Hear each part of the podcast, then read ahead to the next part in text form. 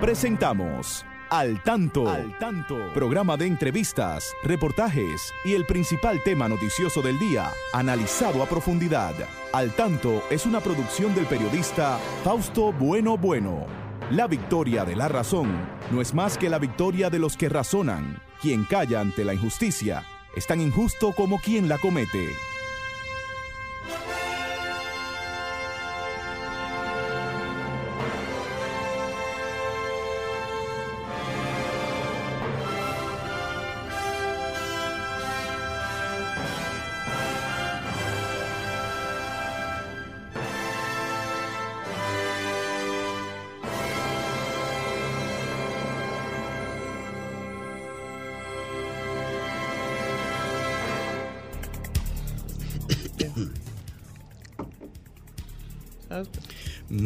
Buenas tardes, amigas y amigos. Aquí estamos con ustedes en este su espacio al tanto, siempre llegando hasta sus hogares con informaciones importantes tanto de nuestro país como del mundo. Siempre saludamos a nuestro equipo.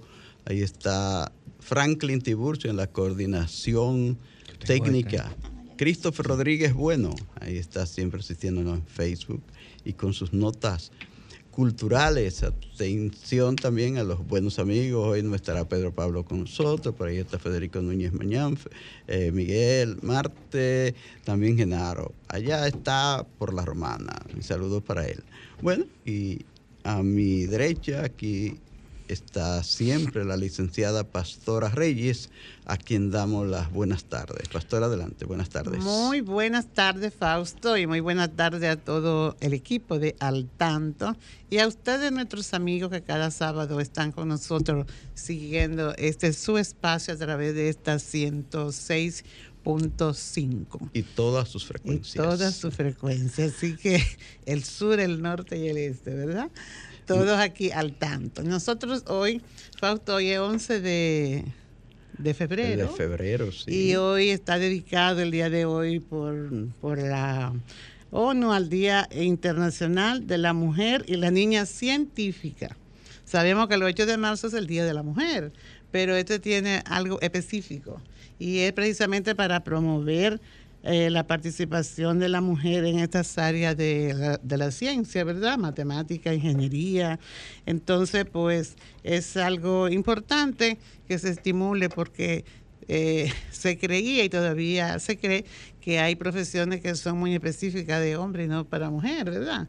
Y desde los primeros años, pues hay que motivar a las niñas eh, y a la mujer de sentido general a que pueden eh, también acceder a todos estos conocimientos. Así que eh, sintámonos contentos y satisfechos porque nos toman en cuenta para ampliar nuestra, nuestra formación, que nos va a permitir pues, participar más activamente en el ámbito laboral y el desarrollo de todo nuestro país. Bueno, ya que felicitar, bueno, debemos felicitarnos todos y felicitar al equipo Licey y al equipo de República Dominicana que obtuvo la corona en la Serie del Caribe, allá en la patria de Bolívar, en Venezuela. La 22. La corona, corona número 22 para, para el, país. país. la número 11 para los Tigres del Licey en, en eh, eh, Serie del Caribe. Entonces, hay que felicitarlos y felicitarnos todos por esa nueva corona en el béisbol. Que aunque va a estar en la oficina del Licey, pero es dominicano. Es dominicano. Entonces, eh, recordar que eh, después del Licey, el equipo más ganador en la República Dominicana es el Águila, son las Águilas del Cibao. Tienen seis, ¿verdad? Seis. E igual los Leones del Escogido, que tienen cuatro. cuatro. ¿Mm? Y, y los, toros. Los toros, los tienen, tienen una. una. una. Sí, Así es sí. que uh, mi felicitación a ese equipo y nos felicitamos todos. Bueno, hay muchas informaciones en el día de hoy. Eh, vamos a presentarles algunas ahora en las noticias, eh, pero eh, yo quiero decirle que vamos a, abreviar algunas de las secciones que tenemos en el día de hoy porque tendremos en la sección de entrevistas un plato fuerte. Vamos a estar hablando con Alberto Camaño. Él es el hijo mayor de el coronel de Abril, el coronel de Caracoles, del héroe Francisco Alberto Camaño Deñó. Así es que en la sección de entrevista te prepárense porque tendremos un plato fuerte. Entonces, pastora, pues vamos a invitar a la gente a que esté al tanto ahí mientras vamos a una pausa y retornamos en poco tiempo. Así que en breve, volvemos. Condena al obispo Rolando Álvarez a 26 años de cárcel. La justicia nicaragüense condenó ayer viernes al obispo católico Rolando Álvarez a una pena de 26 años y cuatro meses de cárcel y le quitó su nacionalidad un día después de que el líder religioso se rehusara a volar a Estados Unidos con los otros 222 liberados el jueves. La condena impuesta a religioso por el magistrado Octavio Ernesto Rochut de la Corte de Apelaciones de Managua es la más larga aplicada a disidentes y críticos del gobierno del presidente Daniel Ortega en los últimos dos años. Álvarez fue detenido en agosto junto a otros sacerdotes y ciudadanos. La alcaldía del Distrito Nacional anuncia desfile del carnaval el 26 de febrero. La alcaldía del Distrito Nacional anunció la celebración del tradicional desfile del Carnaval 2023 el domingo 26 de febrero, la fiesta más auténtica de la creatividad y el folclor nacional. Es organizada por el Ayuntamiento de la capital en coordinación con la Unión de Carnavaleros del Distrito Nacional. Este año el desfile estará dedicado a la memoria del artista actriz, bailarina, coreógrafa y profesora dominicana Patricia Aquasiati Domínguez, declarada por el gobierno dominicano como Gloria Nacional de la Danza. Suben a 25 mil los muertos por los terremotos en Turquía y Siria. El número de muertos provocado por los devastadores terremotos que desde el lunes han azotado Turquía y Siria asciende ya a 25 mil, de los cuales casi 22 mil fueron contabilizados solo en territorio turco.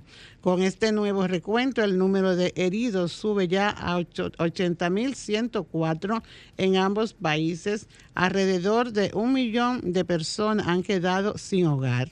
A la falta de vivienda se unen las dificultades con los servicios más básicos de agua, electricidad y calefacción. También existen problemas con Internet y con la comunicación telefónica.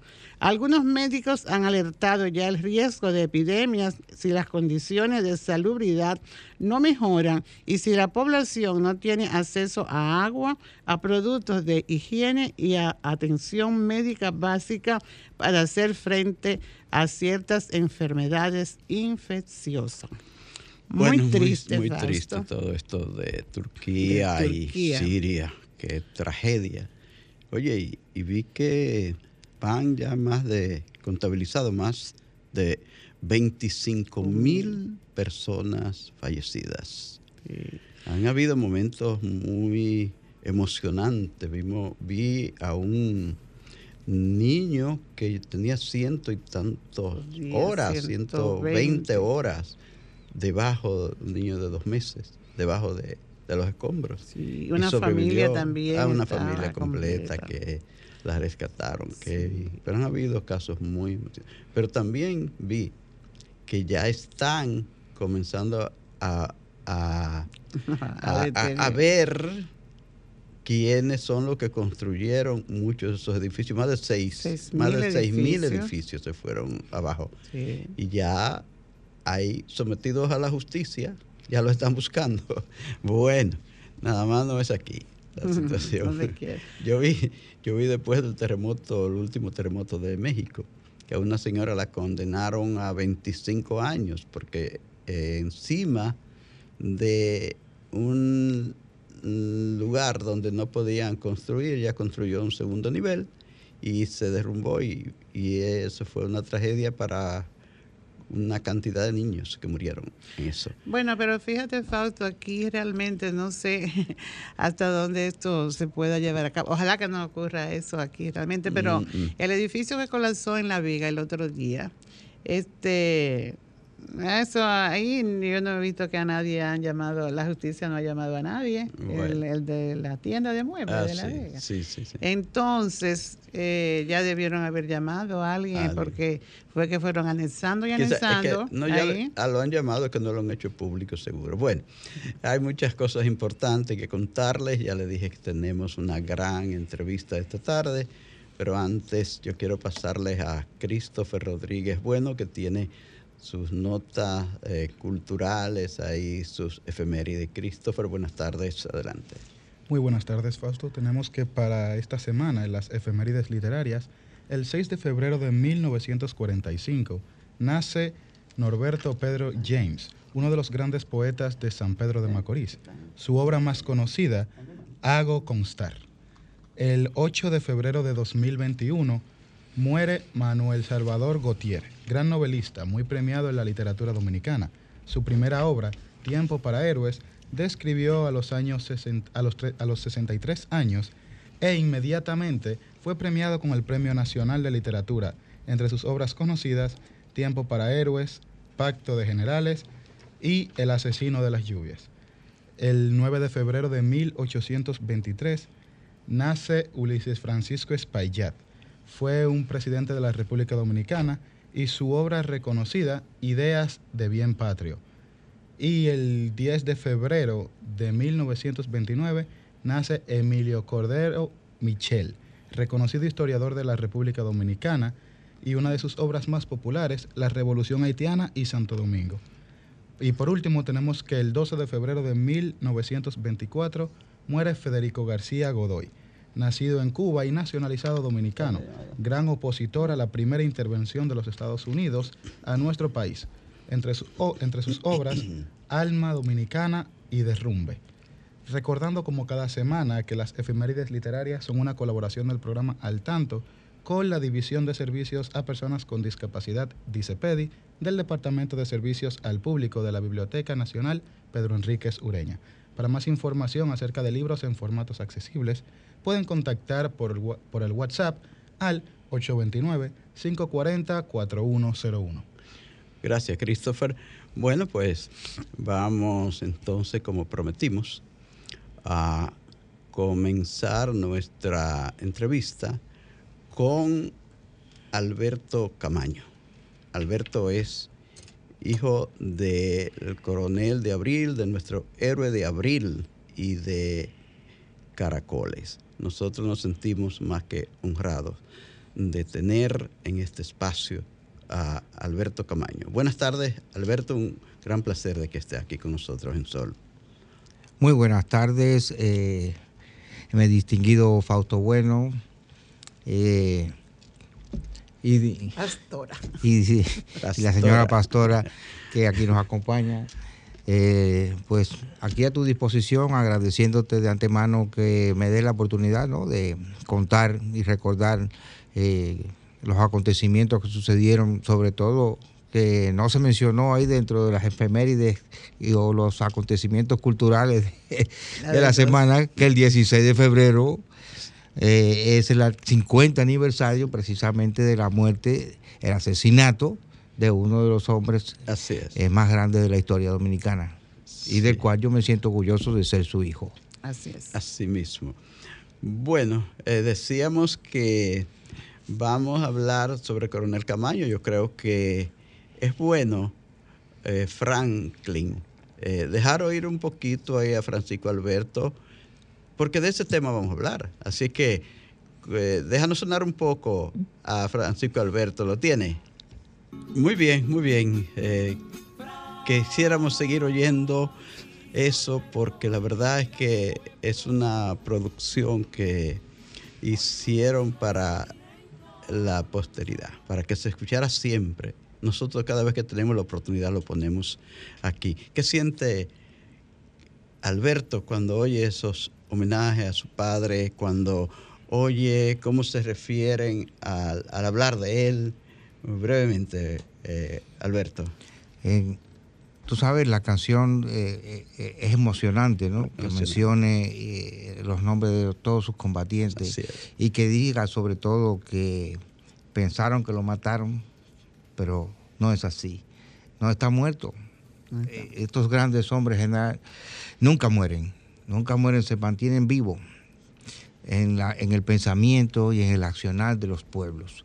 Por eso nosotros siempre intentamos y, queremos que recordar estos hechos con la pasión que nos, que nos embarga por hacer su hijo, pero sobre todo con el sentimiento histórico que representa, que se debe conocer nuestra historia, se deben conocer estos acontecimientos, porque eh, como siempre digo y como se dice eh, muchas veces, los pueblos que no conocen su historia están condenados a ah, repetirla. Por eso nosotros aquí tratamos estos temas de la historia reciente con frecuencia, porque nos interesa que nuestros jóvenes se informen de esas cosas que no les están informando muchas veces en nuestras escuelas.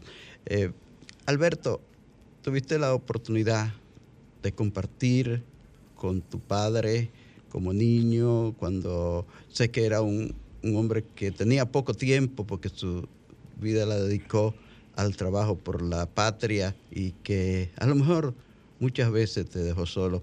¿Cómo fue tu compartir con el coronel Camaño como padre? ¿Tuviste mucho tiempo con él? Cuéntanos un poco de esto.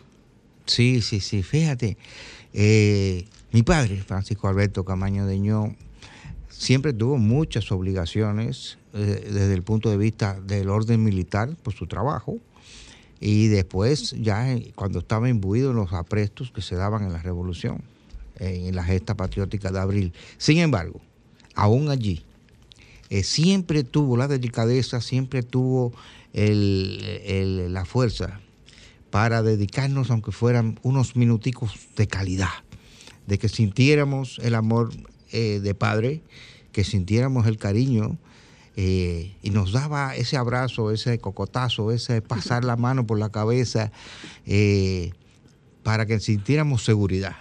Tú estabas, muy, pequeño cuando en estaba en la revolución. Tendría como 6, 7 años. Y aún así él, él sacaba tiempo de todos esos momentos difíciles para compartir con ustedes. Sí, sí, sí, claro, porque él siempre regresaba a la casa. Bueno, no siempre, pero cuando regresaba a la casa, eh, siempre iba donde nosotros. Y así, por eso nosotros en la revolución, eh, mi hermano y yo, que eran los únicos que estábamos nacidos en ese momento, eh, pues nunca... Francis. Sí, Francis. Sí. No, teníamos miedo, por supuesto, éramos dos niños. Cuando empezaba el tiroteo, las cosas se ponían más serias. Y además había un lema en la casa, o, había que tirarse al suelo y meterse debajo de la cama. el, pero no sentíamos eh, eh, ese miedo eh, que se puede sentir a unos niños cuando tú oyes el tableteo de ametralladoras muy cercano de ti. sí cuento que en una oportunidad que se dispararon unos morteros contra la capital, sobre todo al edificio Copelo, que era donde estaba la sede del gobierno, pues sí sentí miedo extremo, de verdad. Fue tremenda esa noche de 15 y 16 de junio. Sí, yo lo cuento eh, porque somos humanos y la gente cree que esas cosas no pasan. Pero hasta Che Guevara, que era un hombre de un valor extraordinario, también dijo que si no tenía miedo, no era un hombre humano. El miedo lo que hay es que controlarlo, pero de que se va a sentir, se, va a sentir. Pues entonces yo cuento que sí, en una ocasión eh, casi ni, eh, yo tenía la costumbre de chuparme el dedo, pero no, ni siquiera eso podía ser. el tableteo de las ametralladoras no, no te dejaba tranquilo para eso. No. Pero fíjate, sin embargo, nosotros llegamos a acostumbrarnos tanto a eso que nosotros por el sonido del disparo te podíamos decir que fusil era. A esa edad. A esa edad. Oh, Dios. Oh. Bueno, eh, ¿tú, estuviste también en una academia militar o no? Sí, eh, cuando nosotros estuvimos en Cuba, eh, estudiamos en una escuela, una escuela militar llamada Camilo Cienfuegos, que era una escuela de preparación para futuros líderes dentro de las Fuerzas Armadas. ¿Y llegaron a, alcanzar algún no, no, se, no, se, no, se, no se obtenía grado militar porque era se hacía la secundaria y lo que en Cuba, que el bachillerato, que allá se llama preuniversitario. O sea, estábamos desde séptimo grado hasta 12 grados en esa escuela. Sí. Tu hermano sí siguió eh, la carrera militar. Sí, él sí eh, continuó, Francis. él sí continuó en la carrera militar allá incluso.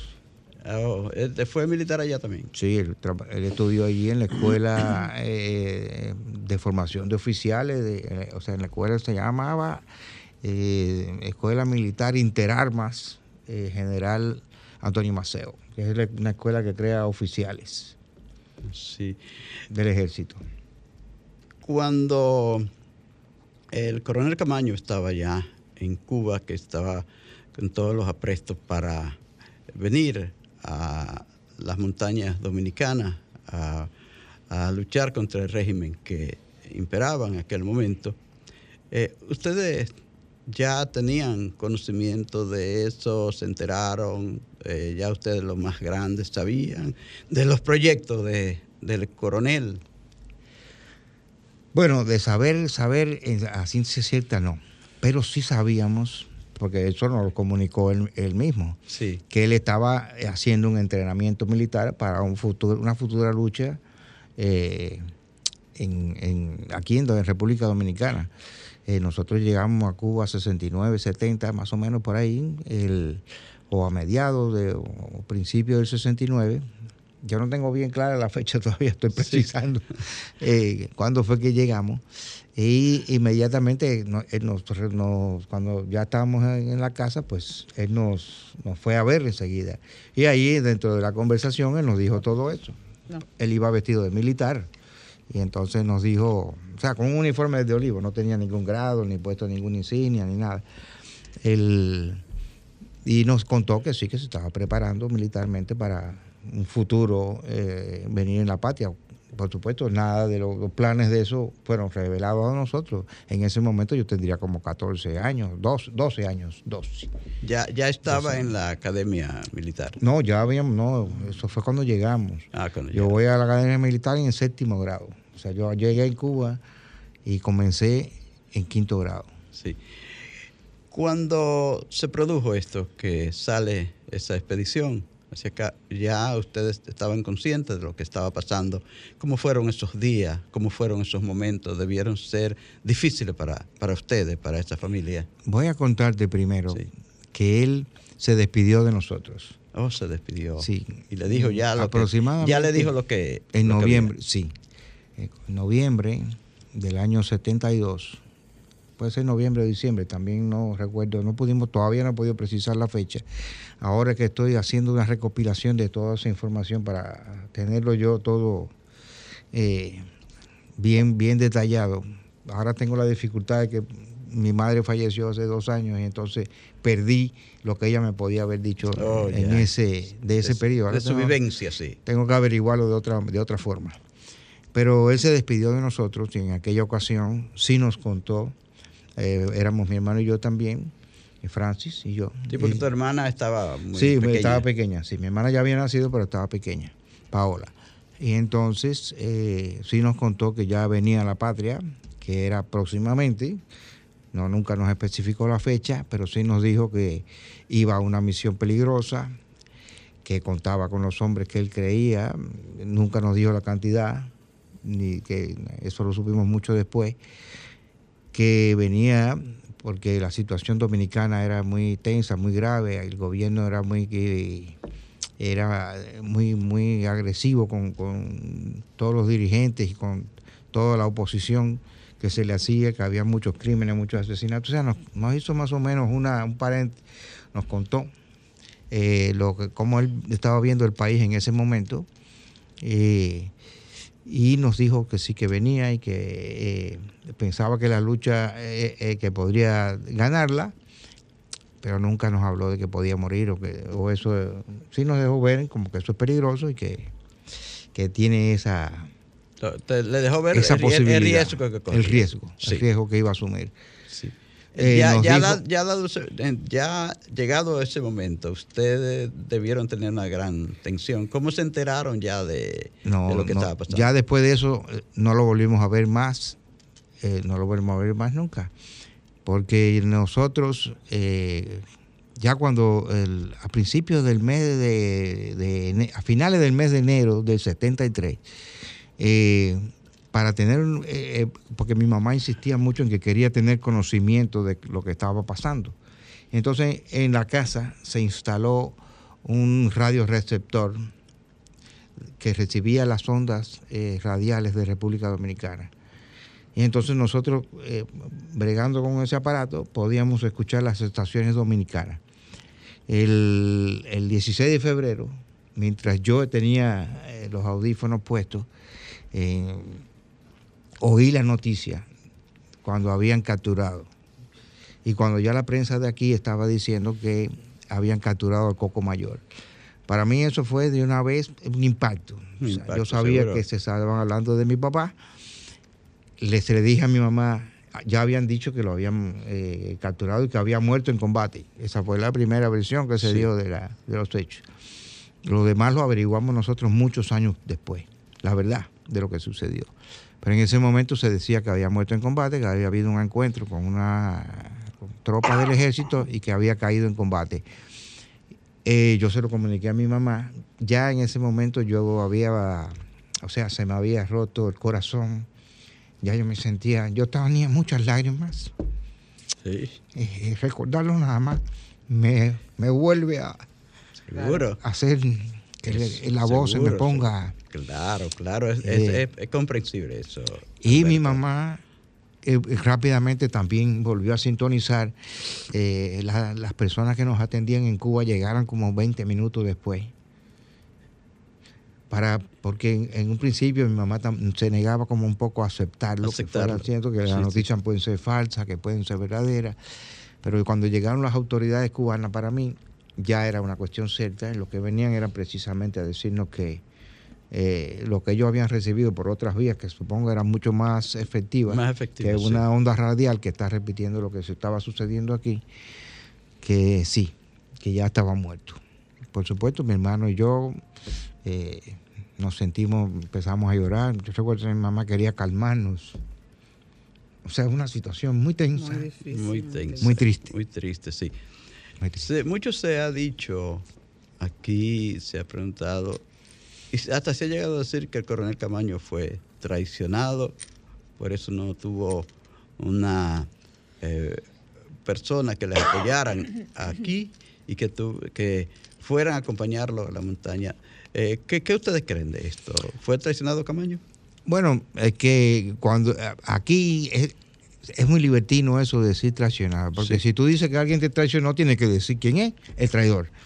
No decir al aire, a Camaño lo traicionaron, porque esto así es muy, es muy simplista y muy falta de, de un realismo cierto y certero de los acontecimientos.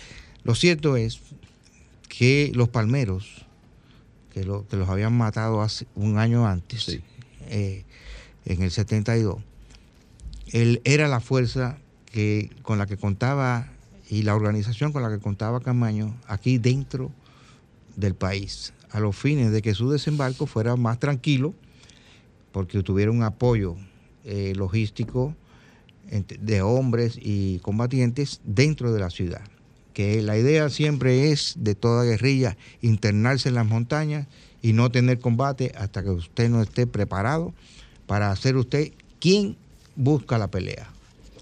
No que el ejército te obligue a pelear. Entonces, al no tener esa, ese apoyo ya dentro de la ciudad, se había perdido todo, todo vínculo. Quedaban esporádicamente algunas personas que estaban vinculadas a esas organizaciones pero que no estaban de lleno en el proyecto. O sea, por eso decir que, que fulano o mengano lo traicionó es algo muy, muy, muy eh, falto de fundamento. No es así como se, como se manejan las cosas. Que hubo traidores dentro de su organización, por supuesto personas que dijeron todo, que mandó, fue enviado, que él le mandó para acá, personas de la izquierda que cayeron presos y, no hubo que darle, había que darle golpe para que se callara, esto es verdad. Hubo alguien que delató. Sí, pero igual, o sea, en estos momentos yo no estoy en las condiciones certeras para decir el nombre y apellido de esas personas. Los han mencionado, algunas personas los han mencionado, Pero yo cuando voy a tomar una decisión de esa envergadura, que voy a decirle a fulanito que traicionó, tengo todo, tendré en mis manos todos los elementos eh, probatorios para que no me pueda refutar eso. Esto es una cuestión muy grave, acusación acusar a alguien de traición. Y si usted lo va a hacer, debe tener todos los elementos que prueban esa traición. ¿Dejó el coronel Camaño algún documento para ustedes, algún algo que ustedes digan, bueno, esto son recomendaciones, algo que nos dejó nuestro padre. Aquí tiene, dejó algún escrito. Sí, sí, sí, claro. Él nos dejó una carta de despedida para ser entregada si moría. Eh, en esa carta nos exhortaba mucho a, cuidar a mi mamá, que asumiéramos el papel, a mí, que asumiera el papel de, el hombre de la casa. Nos decía eh, en los aspectos patrióticos, eh, nos dijo también que apreciáramos mucho al pueblo cubano, que por todas las cosas que habían hecho por nosotros, que siempre pensáramos en la justicia, que siempre nos, nos, dedicáramos a no permitir la injusticia frente a nosotros, que sobre todo que fuéramos personas de honor y de verdad, y que fuéramos personas que siempre eh, nos, nos solidarizáramos con todo tipo de injusticia. Eh, nos dejó una carta muy emotiva, nos regaló una bandera eh, ensangrentada que, era de cuando, de cuando la revolución en abril, y nos dejó dos libros de historia para que fuéramos estudiando la historia dominicana, para que supiéramos de dónde proveníamos y qué, qué había pasado en nuestro país en la independencia. ¿Cómo fue la vida de ustedes luego en Cuba después de la desaparición del coronel Camaño? ¿Siguieron allí? ¿Siguieron estudiando? Cuéntanos un poco sobre esto. Bueno, lo primero que sucedió fue que nos devolvieron los nombres. O sea, ah, los apellidos. ¿Cómo, es eso? Explícanos lo, que me devolvieron los nombres. Ahora les explico, les explico. Cuando nosotros llegamos a Cuba, por supuesto, no entramos en clandestinidad. No, no éramos personas que nos estaban recibiendo eh, con bombo y platillo, ni con, ni con ningún eh, eh, visto de publicidad. Todo lo contrario. Totalmente clandestino porque eso era un movimiento secreto y estaba muy compartimentado. nosotros éramos de apellido González Soto y de nacionalidad venezolana. Mi mamá se llamaba Ángela Soto Álvarez. O tenían nombres sí, allí para. Sí, eh, a nosotros nos dejaron. Porque había, porque había una gran eh, seguridad, un gran hermetismo, entonces alrededor de la figura de el Camaño allí, de ustedes, para que no lo detectaran. Exactamente. El, y a nosotros nos dejaron los nombres, o sea, los nombres sí. Alberto González Soto, Francis González Soto, nos dejaron los mismos. Ah, le cambiaron los apellidos. Sí, como éramos muy chiquitos, dijeron que no vaya a ser que sea más complicado cambiar el nombre a un niño. Entonces. Eh, solamente, pero nos entrenaron bien. Nunca nos equivocamos. De hecho, a mí me decían Venezuela en la escuela. Entonces, ya en el año 73, sí, eh, en un acto público, un acto muy bonito que se hizo allá en la escuela, estábamos en la escuela militar en ese momento, eh, se nos devolvió el nombre. Se, hizo una presentación allí con la dirección de la escuela, que eran todos militares y se dijo que estos muchachos que ustedes conocen como Alberto y Francis González Soto y de Nacional Venezolana no son esos, son estos. Son estos. Oh, son Alberto Camaño Acevedo y Francis Camaño Acevedo. Lo entendieron así los compañeros. y dijeron toda la historia, contaron quién era mi papá y todas esas cosas. Y un acto también muy bonito. Y nos devolvieron los nombres. Después la vida fue, nosotros seguimos estudiando allí.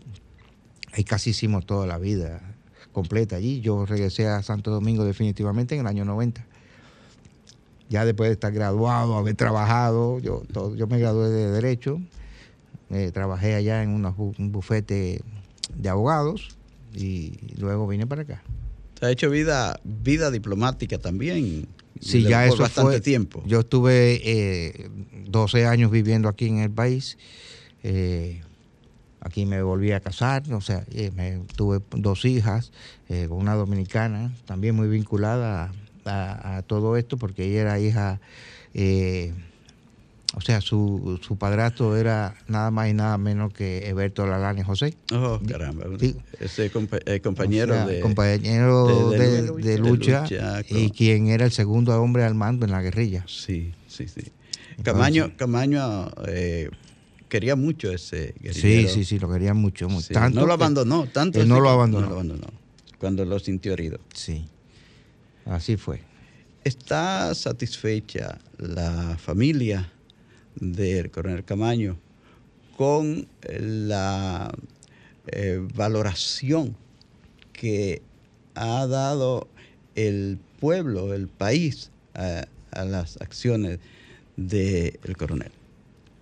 Fíjate, el, el pueblo lo- o los pueblos siempre reconocen estas cosas, porque eh, fue por ellos que se hizo toda esta lucha y fue por ellos que se murió.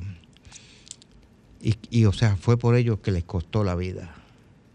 Porque eso es lo que se persigue cuando arreglarle la situación eh, que viven eh, de calamidad que tiene generalmente nuestro pueblo, y no solamente República Dominicana, pasa en toda América, eh, sobre todo.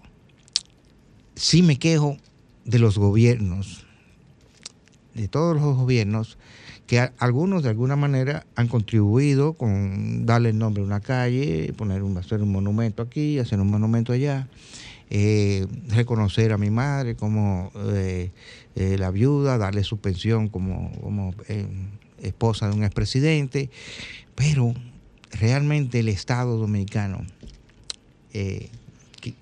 cuyo Estado es administrado por los diferentes gobiernos que son elegidos aquí cada cuatro años, no han tenido una posición, eh, digamos, de eh, vanguardia en el sentido de darle el lugar y reconocimiento que se merece.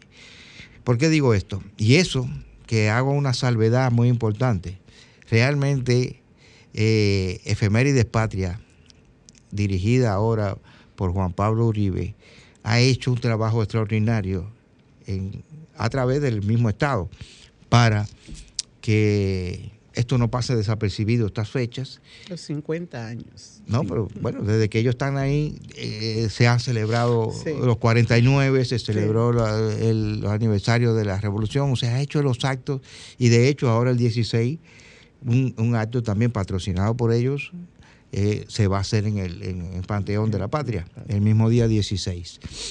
Eh, lo anuncio desde aquí es a las 9 de la mañana, es un evento público. Un evento público, el público puede Sí, el público puede asistir. Eso lo, va- Sí. lo va a patrocinar eh, Efemérides Efe- Patria. Efemérides Patria. Muy bien. Pero entonces yo me quejaba, como te decía, de ese aspecto, de ese aspecto de que no tiene, oficialmente era para que Camaño estuviera aquí en un pedestal como está Duarte. Debería estar en ese nivel porque él tiene dos acontecimientos históricos dentro de- del el movimiento social dominicano y revolucionario dominicano.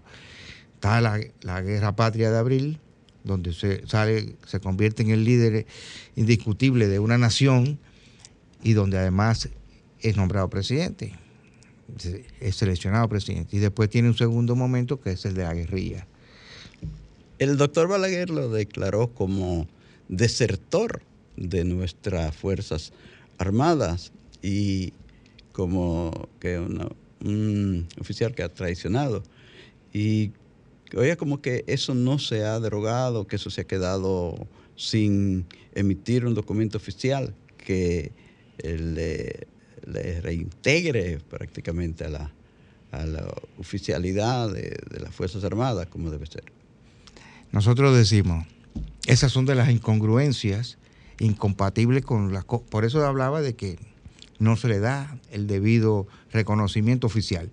Como una persona está declarada desertor por un gobierno que ya no existe y por un personaje que fue presidente que casi todo el mundo olvidó, gracias a Dios. Y entonces, el, ¿cómo es posible que tú tengas a una persona que el, el Estado nombra héroe nacional, le hace una exaltación en el Panteón Nacional y todavía hoy dentro de la Fuerza Armada está considerado un desertor? Y no tiene sentido eso. No han Entonces, hecho. No han que hecho eh, Esas son cosas que hay que reparar. Que hay que reparar. Hay que hacerle ese reconocimiento y hay que decir. Y incluso yo pienso mucho más.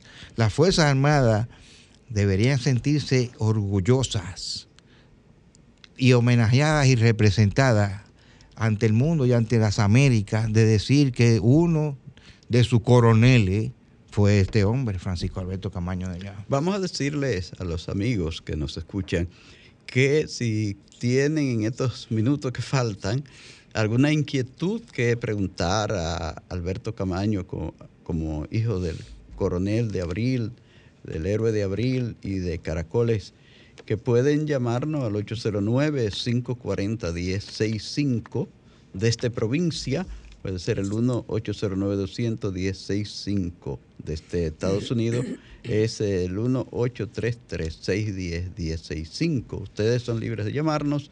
También los amigos que nos siguen ahí en Facebook pueden hacer sus comentarios, pastora, y está atento ahí para que... Tenemos una llamada. Ah, una llamada, vamos, a- vamos a atenderla. Hola, buenas tardes, ¿cuál es su inquietud? ¿Quién me habla desde dónde? Saludos buenas, habla Juan Bautista de aquí de- del Distrito Nacional. Adelante con su inquietud. Mire, yo soy un joven de 27 años. Todo lo que sé es porque lo he leído, ya que los años no me alcanzan, ¿verdad? Tanto a favor y en contra del doctor Balaguer como de Camaño. Yo tengo la inquietud porque Camaño es el héroe, el presidente el villano, pero estamos hablando de que un hombre quería darle un golpe de Estado a un presidente de la República. Vamos con la pregunta rápido. Y la pregunta es, ¿cómo, ¿cómo se supone que debería recibir el ejército a una persona que va a dar un golpe de Estado? Con mucho respeto, muchas gracias. Eh, gracias. Otra, otra Tenemos otra llamada para que la Ah. Sí, sí. Ah, aló, buenas. Hola. Buenas tardes. Ah, Su inquietud, por favor, para el señor. Bueno, Camaño. para decirle que, que yo apoyo todo lo que él dice y que tenía 12 años en la revolución y que nosotros sufrimos mucho la muerte de, de él y que con edad de adolescente, eh, cuando murió, pues nosotros no, en mi caso yo casi no podía recobrar el sueño. Así que nosotros lo amamos y pienso que muchas personas lo aman. Así que debería tener mejor Gracias. Gracias, gracias. Otra, Hay otra llamada. Buenas tardes. ¿Cuál es su inquietud? ¿De- de- ¿Desde dónde nos habla? Sí, buenas. Eh, yo te hablo desde la capital y entiendo como dice el joven que llamó que él no estaba ahí, pero yo sí estaba ahí y ese tipo lo que vino fue a joderle la vida a los dominicanos, a todos, Ay, no con una intención abierta de que nos jodiéramos y nos convirtiéramos en cubanos o en los venezolanos que ahora mismo están pasando por esa misma vaina Bueno. que Fidel Castro sembró en el Caribe. Ok, gracias, gracias por su opinión. Vamos a poner otra llamada. Hola, buenas tardes. ¿Quién nos habla? ¿Desde dónde? Dígame su inquietud. Se fue. Hola, Hay otra aquí. hola, buenas tardes.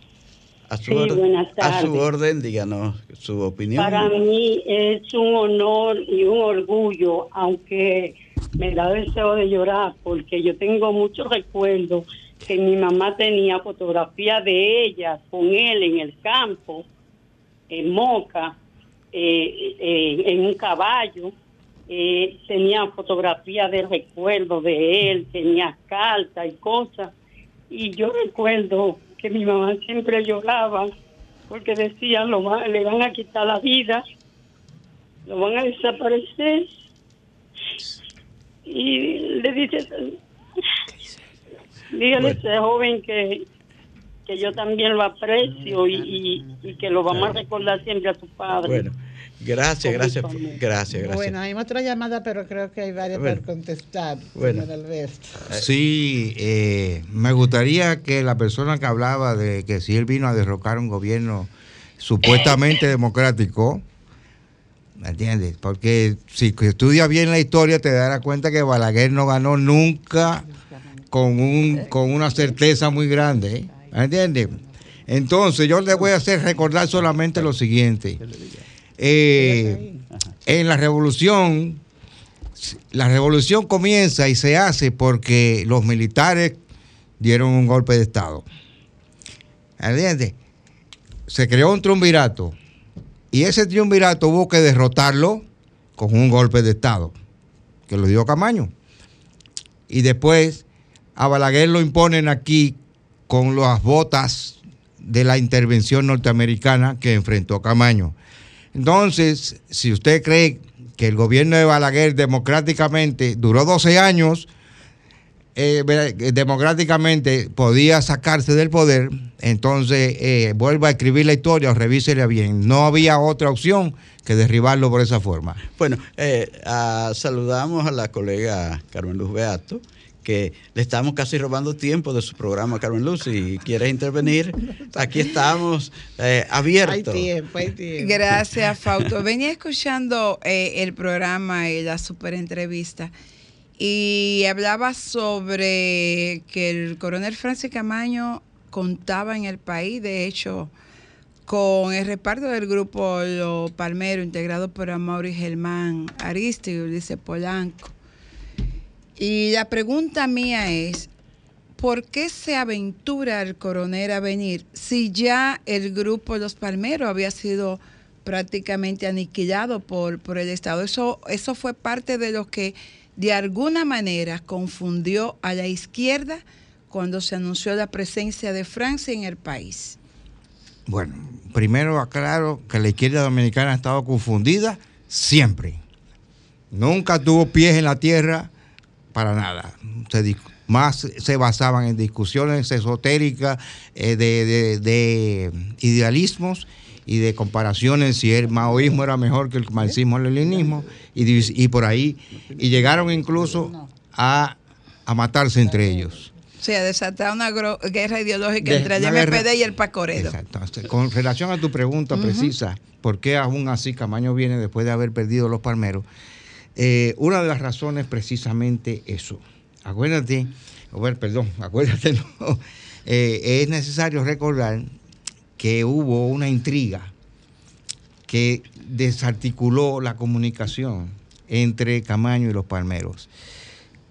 Que la intriga trataba de decir que los palmeros habían sido penetrados por la CIA o por los de Servicio de Inteligencia Dominicanos y que por consiguiente ya no eran confiables. Y eh, mi padre en ese momento dio como verdadero eso.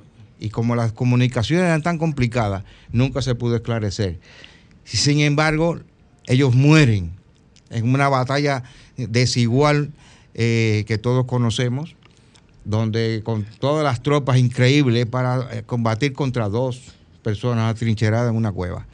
y heroicamente estas personas caen. Entonces, cuando mi padre descubre y se da cuenta de que estos de traidores no tenían nada y de penetrados no tenían nada y que eran unos firmes combatientes eh, revolucionarios con los que se debió contar toda la vida sin desconfianza de ningún tipo, se sintió muy afectado. Esa es una de las razones por las que decide venir. Y la otra, mi papá mi padre estaba en Cuba, en Cuba desde el año 67, cinco años esperando cómo, llegar aquí. Ya eh, su, desesperación ya había llegado a un punto y su, y su compromiso con la patria había llegado a un punto porque hay que entender que mi padre amaba a este pueblo de una manera y ya eh, rayando en la idolatría. Él se sentía con, un compromiso enorme con este pueblo. Y decidió ir, venir con lo poco que tenía. Bueno, el tiempo se nos ha Gracias, por el espacio. Gracias a ti, Luz, por permitirnos este minuto de tu tiempo también. Ay, sí, muchas gracias. Agradecemos a Alberto Camaño esta importante participación aquí. Les decimos que este espacio está a su disposición siempre que tenga esa historia tan interesante que contarnos. Así que espero que en cualquier momento pueda volver con nosotros. Cómo no, cómo no, encantadísimo. Señores, muchas gracias por haber escuchado al tanto. Eh, quédense ahí porque sigue por dentro ahí con la colega Carmen Luz Beato y su equipo. El próximo sábado, Dios mediante, a partir de las 3 de la tarde estaremos nuevamente con ustedes. Será hasta entonces.